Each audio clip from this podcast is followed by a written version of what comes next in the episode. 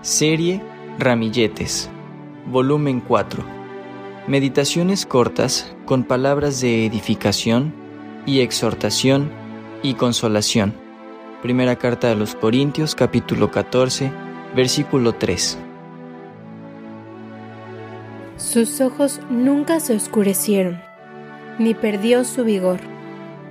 Deuteronomio capítulo 34, versículo 7. Qué hermoso dato en la conclusión de la biografía de Moisés. ¿Cuál fue el secreto? Busquémoslo en aquello que puede ser aplicado a nosotros en el momento que vivimos como siervos de Dios e hijos amados. ¿No te he dicho que si crees verás la gloria de Dios? Juan capítulo 11, versículo 40. Fueron palabras del Señor Jesús a Marta.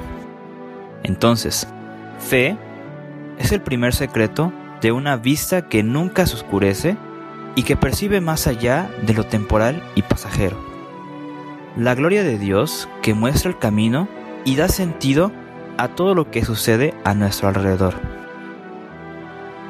El apóstol Pedro nos enseña lo que hemos de añadir a nuestra fe para que nuestra vista no sea corta y nuestra vida no quede sin fruto nos da la instrucción de no olvidarnos de la purificación de nuestros antiguos pecados.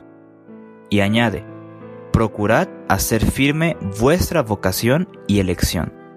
Segunda de Pedro capítulo 1 versículos del 5 al 10. Resaltamos de estas palabras tres cosas que nunca debemos pasar por alto en nuestro servicio. El por qué, el cómo y el para qué. Es decir, tenemos un servicio para Dios porque nuestros pecados fueron perdonados. Sabemos cómo cumplimos con nuestro deber al oír la aprobación de Dios, al entregarle el fruto de nuestras labores. Y sabremos que fuimos capacitados por Dios para que todo lo que hagamos o digamos traiga gloria a su nombre. Pues hemos sido llamados por Dios a un trabajo específico. Afirmar estas cosas hará que nuestra vista no se nuble.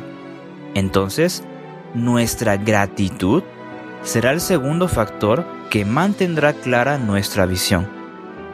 Pero hay más. Fortaleceos en el Señor y en el poder de su gloria. Efesios capítulo 6 versículo 10. Es la recomendación para que nuestro vigor no mengüe seremos para alabanza de la gloria de su gracia. Efesios capítulo 1 versículo 6.